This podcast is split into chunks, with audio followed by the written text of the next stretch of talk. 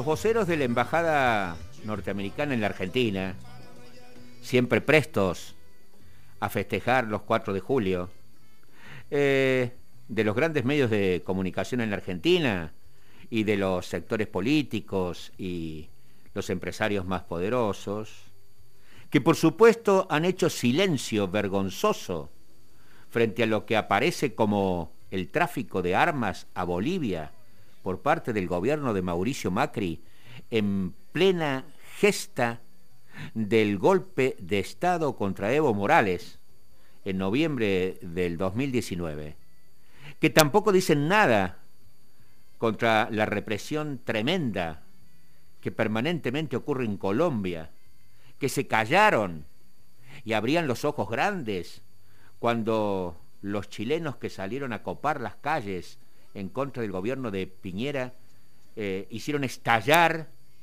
eh, la quietud en el país trasandino y obligaron a la reforma constitucional que en este momento se está discutiendo eh, en nuestra República Hermana de Chile, que, que no dicen nada frente a las ignominias que los grandes imperios realizan en los países dependientes, esos mismos, esos mismos voceros de la embajada, eh, se han rasgado las vestiduras en los últimos días por lo que ocurre en Cuba.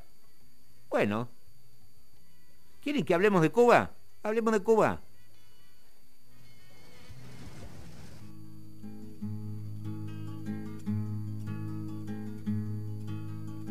Siempre que se hace una historia se habla de un viejo, de un niño, de sí. Pero mi historia es difícil. No voy a hablarles de un hombre común. Haré la historia de un ser de otro mundo, de un animal de galaxia. Es una historia que tiene que ver con el curso de la Vía Láctea. Es una historia enterrada, es sobre un ser de la nada.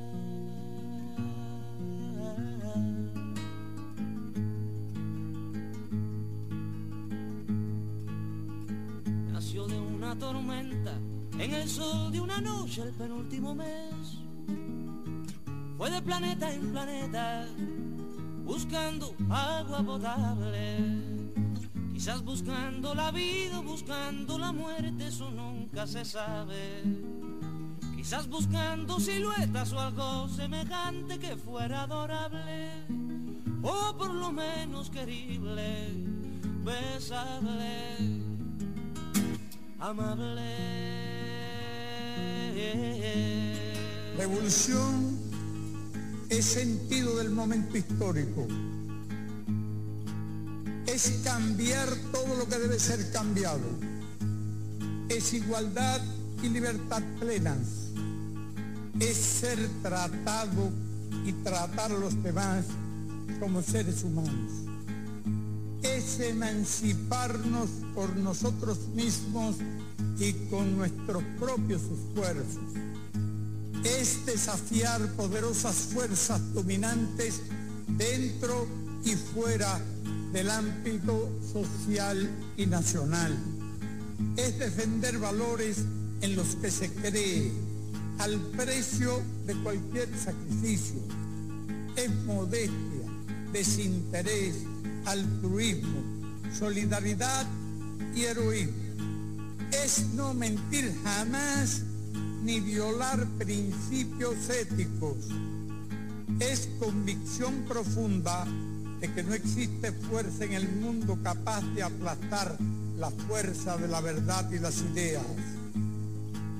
Revolución es unidad, es independencia, es luchar por nuestro sueño de justicia para Cuba y para el mundo. Es la base de nuestro patriotismo, nuestro socialismo y nuestro internacionalismo. Él descubrió que las minas del rey Salomón se hallaban La voz de Silvio Rodríguez y el inconfundible discurso de Fidel Castro, que entre otras cosas tuve la suerte de estar presente en la ciudad universitaria cuando vino a la cumbre de presidentes iberoamericanos a la Argentina en el gobierno de Kirchner y que junto a al venezolano Chávez hizo un acto espectacular Em, el último acto donde se lo vio a Fidel antes de su muerte fuera de Cuba.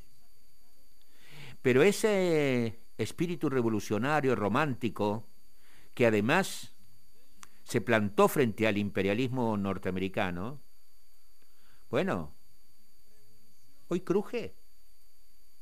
Miles de cubanos tomaron las calles de algunas ciudades de la isla el domingo pasado para protestar precisamente contra el gobierno del Partido Comunista Cubano, por lo que consideran una negligencia de las autoridades en el manejo de la pandemia y por las penurias económicas agravadas en los últimos meses.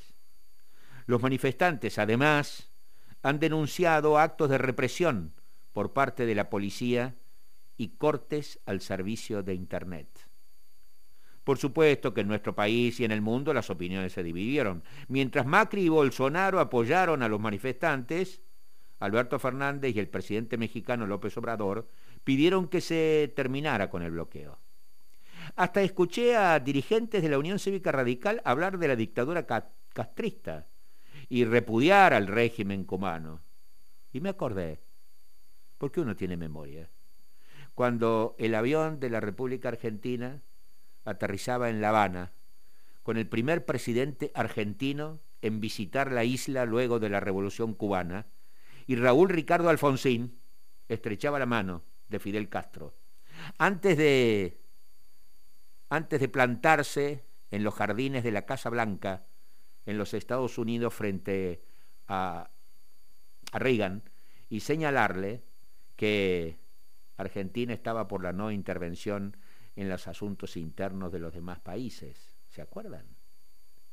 En febrero último, el actual presidente cubano Miguel Díaz Canel afirmaba en un discurso la dirección de la actual revolución cubana.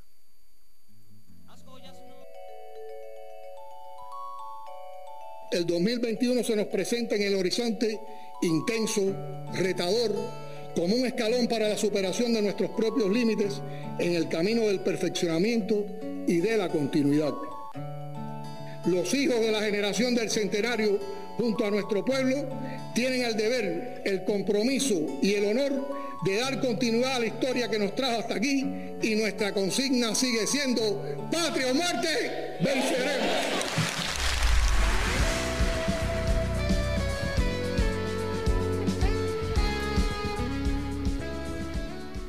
Las nuevas generaciones cubanas pueden seguir siendo convocadas con esa consigna de patria o muerte venceremos. Consigna elevada por la revolución cubana frente a los miles de intentos de eh, invasión, pretender asesinato de Fidel Castro, injerencia en los asuntos internos cubanos por parte de los Estados Unidos, la juventud. La juventud no vivió la dictadura de Batista, ni supo cómo era el prostíbulo cubano de los norteamericanos en la década del 50. Eh, y por lo tanto, no admiran a ese espíritu romántico de la revolución, la epopeya.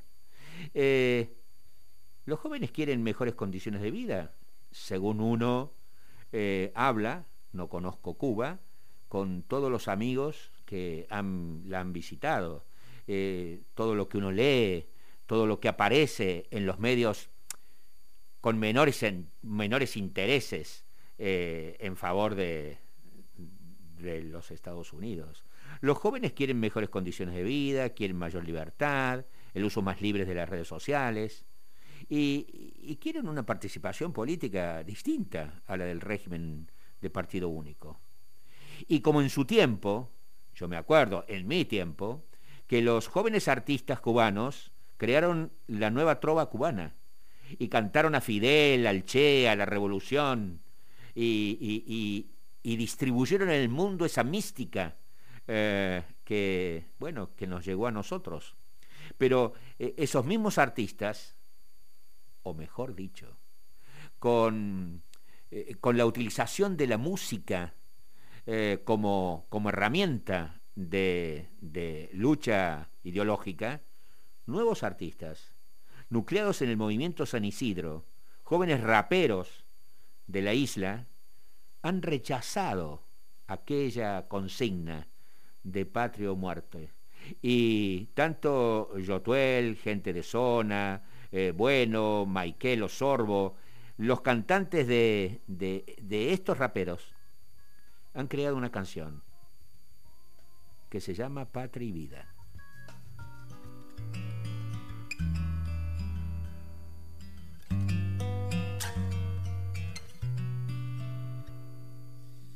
Eres tú mi canto de sirena, porque con tu voz se van mis penas. Y este sentimiento ya es tan viejo, tú me dueles tanto aunque estés lejos. Hoy yo te invito a caminar por mi solar Para demostrarte que sirven tus ideales Somos humanos aunque no pensemos iguales no nos tratemos ni dañemos como animales. Esta es mi forma de decírtelo. Llora mi pueblo y siento yo su voz. Tu 59, yo doble 2, 60 años, trancada al dominó. Ah, bombo y platillo a los 500 de La Habana. Mientras en casa las cazuelas ya no tienen jama. Que celebramos si la gente anda deprisa. Cambiando Che Guevara, llama al tipo la divisa. Todo ha cambiado, que no es lo mismo. Entre tú y yo hay un abismo. Publicidad, un paraíso, un varadero, las madres lloran por sus hijos que se fueron.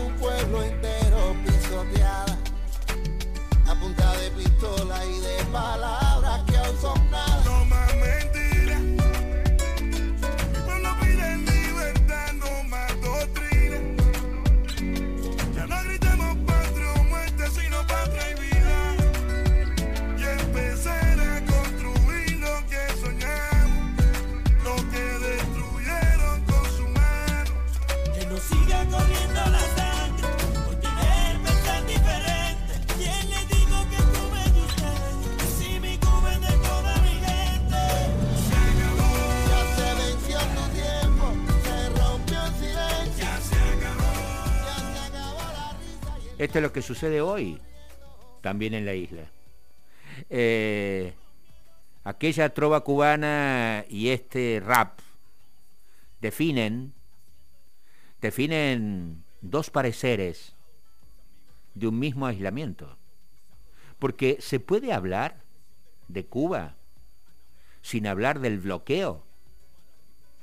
Se puede hablar de lo que sucede sin decir y señalar que hace 60 años Estados Unidos ha bloqueado la isla de Cuba?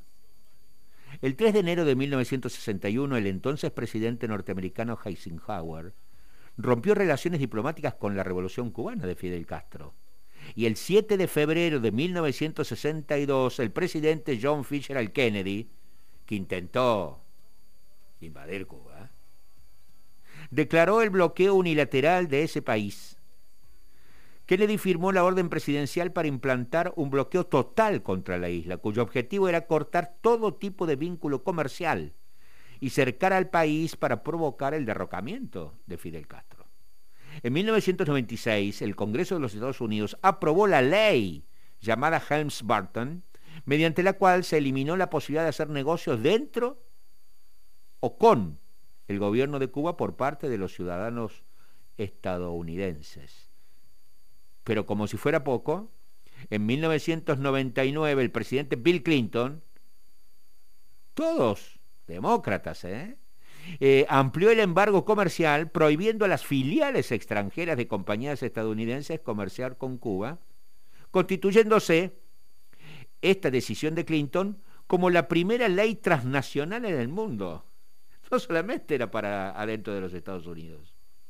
Bajo la administración de Obama, que recuerdo visitó la isla eh, cuando Raúl Castro eh, era su presidente, el hermano de Fidel, comenzó una negociación para suavizar el bloqueo, negociación que quedó absolutamente trunca con Donald Trump en la Casa Blanca, el que impuso mano dura, absoluta, asfixiante. Y como si fuera poco, como si fuera poco, en el medio de la pandemia, el bloqueo siguió, salvaje, dramáticamente. Esto decía, para mí, uno de los mejores periodistas de Argentina en el comentario sobre Cuba, Alejandro Berkovich.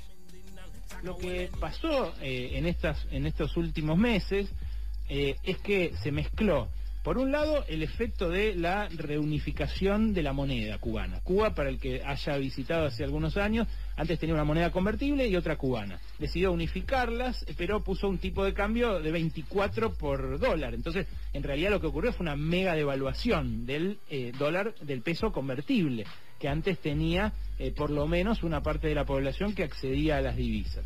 Bueno, eso eh, generó una malaria económica muy fuerte el endurecimiento del bloqueo de Estados Unidos que eh, dispuso Donald Trump y que Joe Biden cuando llegó no cambió, no modificó, lo destacaba ayer eh, Santi. Eh, los efectos de la pandemia, que no solamente tienen un efecto como en, nuestro país y en todo el mundo, que nos ponen inquietos, nos hacen rechazar las gestiones de distintos gobiernos y nos enojan, sino que además a Cuba le perforó eh, sus dos grandes fuentes de divisas, que eran los ingresos del turismo, muy mayoritariamente, todo eso se vio muy resentido, millones de turistas que recibía Cuba, que le traía un montón de guita, dejaron de llegar, y por otro lado, las brigadas eh, de médicos cubanos, que eh, facturaban en dólares sus servicios a otros países, sobre todo a Venezuela, que en estos últimos años, en su propia debacle, dejó de servirle como salvavidas a Cuba. Eh, bueno, también eh, aporta el hecho de que eh, haya esta hiperpropaganda y que haya muchos celulares con internet en Cuba, a los cuales no regula el gobierno de Cuba, como si regula lo que se emite en sus medios de comunicación. Y también impacta, me parece, el hecho de que no haya un, un Castro en el gobierno, porque no era lo mismo en la época de Fidel que en la época de Raúl que en la época ahora de este presidente, que forma parte del mismo partido, pero que no tiene ese apellido y que de hecho es de otra generación. Ahora, en este contexto eh, es que eh, se da la, propaganda eh, muy poco diluida. Nosotros acá mm, a veces no nos damos cuenta, pero nos llega una propaganda anticomunista y anticubana en los grandes medios de comunicación que eh, es prácticamente el, jugo concentrado que reparten en, Washington. ¿eh? Acá uno escucha en los, eh, en los canales de televisión, en las radios, abiertamente escucha dictadura castrista, escucha el, régimen comunista, escucha expresiones así de, mucho macartismo, de mucha discriminación ideológica, que se dicen así como, como agua va. Eh, y la verdad es que esa propaganda ahora tiene nuevas herramientas, no solo Instagram, no solo TikTok. Mira lo que descubrió eh, Julián Macías Tobar, que es un eh, estudioso de los nuevos medios español, un estudioso de redes español, como, como Lucho Galup, pero, pero de España. Descubrió que la primera cuenta que usó el hashtag en redes sociales SOS Cuba relacionado con el COVID lo hizo con una bandera de España en su, en su biografía y puso más de mil tweets tanto el 10 de julio como el 11 de julio y después pone más de 5 tweets por segundo para propalar el hashtag SOS Cuba. Eh, es eh, un, un, ataque de trolls eh, como nunca se vio si uno mira el, el análisis de este Julián Macías Tobar. y eso es lo que me parece que también hace deshonesto cualquier análisis que no mencione al bloqueo y al hostigamiento propagandístico permanente que sufre Cuba por parte de un vecino beligerante eh, y muchísimo más poderoso, desde que en los años 50 se negó a hacer lo que ese vecino beligerante le ordena. El mes pasado, la Asamblea General de Naciones Unidas, por 184 votos a favor y dos en contra, de Estados Unidos e Israel, con dos abstenciones, Brasil y Colombia, volvió a pronunciarse, las Naciones Unidas, en contra del bloqueo, como lo viene haciendo en los últimos 29 años, de los 60 que ya cumple. Una medida de guerra, el bloqueo, que ha causado, según los especialistas, más de 930 mil millones de dólares a la isla en todos estos años. Sin embargo, hasta el mismo Biden sigue la política de Trump e impide que hasta llegue la ayuda sanitaria a la isla. El primer país de América Latina que tendrá una vacuna propia contra el COVID no tiene jeringues ni respiradores, porque los Estados Unidos impide que le sean vendidas, regaladas. Ay, mi Dios. El economista serbio estadounidense Branko Milanovic, con una extensa trayectoria analizando la desigualdad económica en el mundo, eh, que además fue líder del Departamento de Investigación del Banco Mundial por casi 20 años, supo decir sobre Cuba. El sistema cubano eventualmente en algún momento va a caducar, obviamente, pero lo que quedará en la memoria, en los anales de la historia, es la política del bloqueo una de las políticas más malvadas que se haya dispuesto por parte de una potencia contra otro país.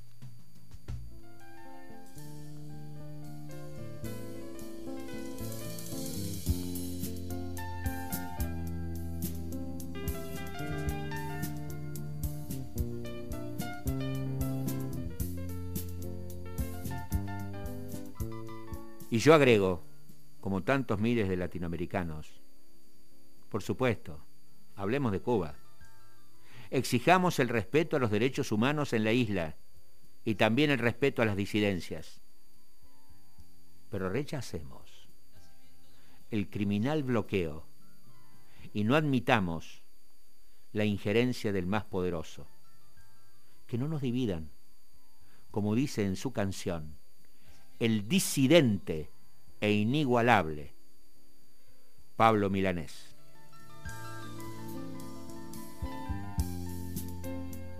Nacimiento de un mundo se aplazó por un momento, breve lapso del tiempo del universo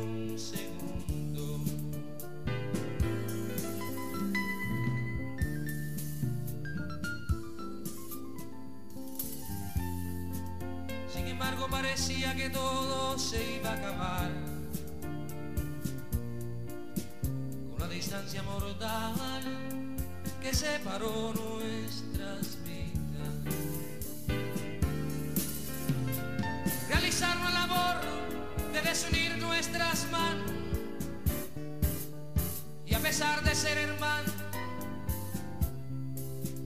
nos miramos con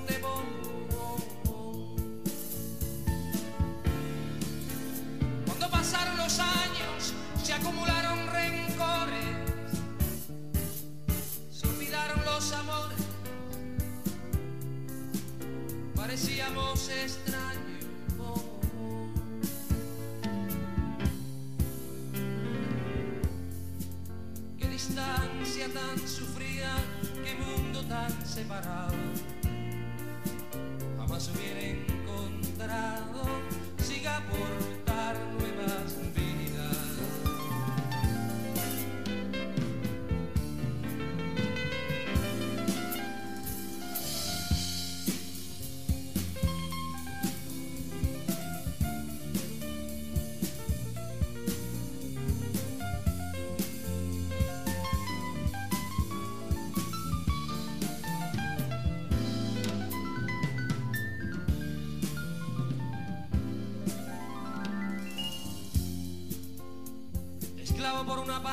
servil criado por la voz.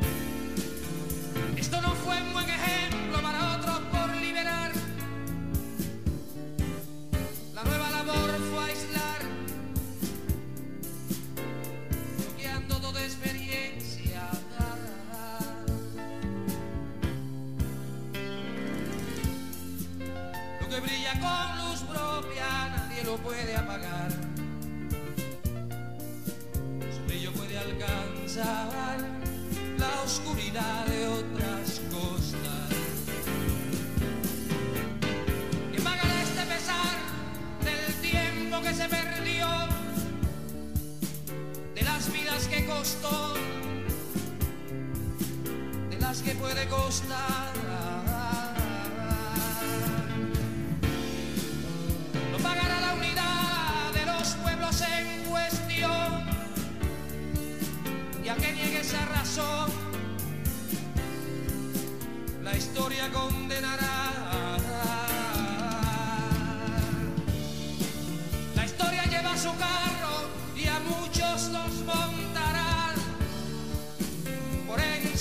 passará.